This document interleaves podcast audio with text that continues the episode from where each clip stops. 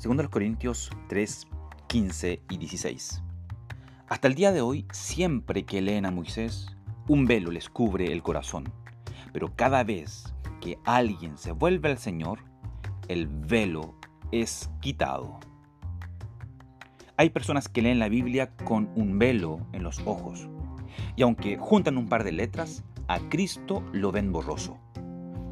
Todos al venir a este mundo vienen en oscuridad ciegos, privados de la gloria de Dios, miran pero no ven, observan pero no perciben, creen ser sabios y conocedores de los misterios más profundos del mundo, pero continuamente chocan con la pared de Dios.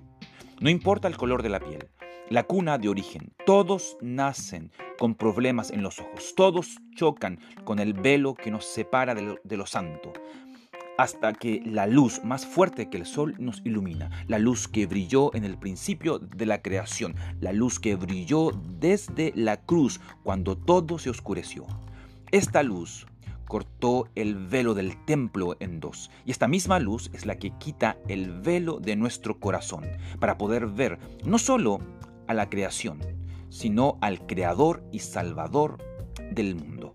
Queremos grabar en el corazón que solo Jesús, quien disipó las tinieblas en la creación, es quien puede disipar las tinieblas de nuestro corazón.